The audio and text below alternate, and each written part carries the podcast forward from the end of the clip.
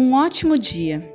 Leia Marcos capítulo 1, do versículo 29 ao 39.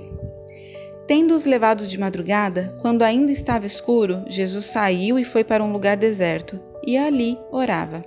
Marcos capítulo 1, versículo 35. Estou sobrecarregado, confessei ao meu chefe. Eu tinha atravessado vários projetos em casa e no trabalho. Cada dia parecia trazer um novo problema de alta prioridade para minha caixa de entrada de e-mail, minha mesa de trabalho ou a minha porta de casa, e eu tinha perdido o foco.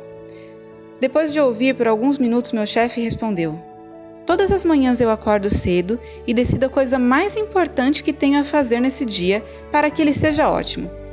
Ele percebeu que estava atrasado para outra reunião, então de repente encerrou seu tempo comigo. Fiquei pensando em suas palavras e me perguntando qual dos muitos e-mails, compromissos, reuniões, tarefas de casa ou solicitações verbais seria a minha coisa mais importante do dia. Na passagem bíblica de hoje, Jesus levantou-se cedo, antes que seus discípulos se mexessem ou a multidão aparecesse. Naquelas primeiras horas, ele passou um tempo com Deus. Ao ler esse versículo, senti Deus me mostrando mais uma vez que a única coisa que tenho que fazer hoje para ter um grande dia é iniciá-lo deixando que Deus me ame e amá-lo de volta. Começar meu dia com a palavra de Deus e o seu amor faz toda a diferença. Em vez de ficar ansioso e oprimido, tenha um ótimo dia quando começo com Deus. Oração. Deus Pai, quando as demandas da vida nos distraírem, ajuda-nos a lembrar da importância de passar um tempo regular na tua presença. Em nome de Jesus, amém. Pensamento para o dia.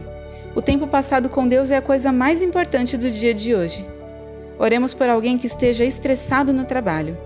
Cassius Rouet, Carolina do Sul, Estados Unidos.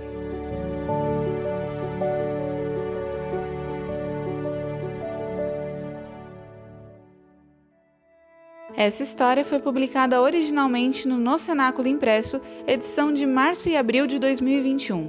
Assine a publicação com reflexões diárias e aperfeiçoe a sua vida devocional. Acesse nocenáculo.com.br ou ligue para 11 2813 8605.